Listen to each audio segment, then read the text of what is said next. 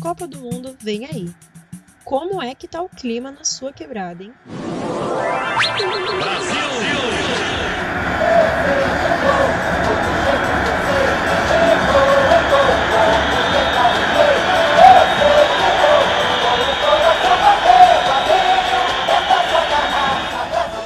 E aí, tudo bem? Aqui quem fala é a Paula Santana.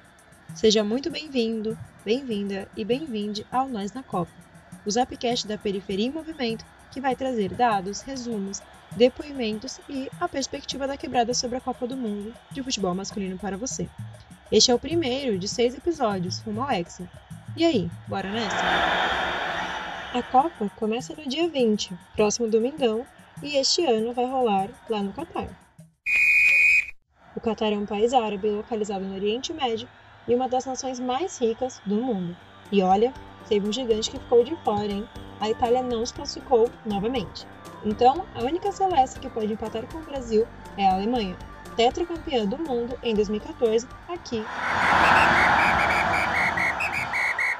Tradição, festa e folia, a boa e velha superstição. E aí, como está o clima para a Copa? Será que o Hexa finalmente vem? A gente conversou sobre as expectativas para o Mundial com algumas pessoas. O auxiliar técnico Yuri Ferreira, de 24 anos, morador do Campo Limpo, está ansioso para o evento. Copa do Mundo, mano, para mim, significa muita união. Porque eu lembro que quando eu era moleque, um dos bagulhos mais da hora que eu gostava de fazer na época de Copa era assistir junto com os meus tios, que hoje já não estão mais aqui. Para o gerente de área, Vinícius Afonso, de 27 anos, morador de Itaquera, a sexta taça vem. O Hexa vem. Mas não só vem, ele vem com, com estilo. Ele vem com a melhor seleção dos últimos tempos. Vai ser aquela seleção que ela não vai só ganhar, ela vai ganhar jogando bonito. A artesã Flávia Brandão, de 58 anos e moradora do Jardim São Paulo, associa esse período a festividades. O tempo de Copa, para mim, é, é um tempo de festas, de reuniões, com muita ansiedade. A professora de literatura Giovanna Pacelli, de 21 anos, moradora de Leme, no interior de São Paulo, tem receio de afirmar que o Hexa vem. Eu sempre fico na expectativa de, de que o Hexa vem, só que ele nunca vem. Então, estou na expectativa do Hexa vir. É, mas estou com receio também porque eu acho que eu trago azar em achar que vem e nunca vem. Então, acho que vem, mas acho que dessa vez vem mesmo.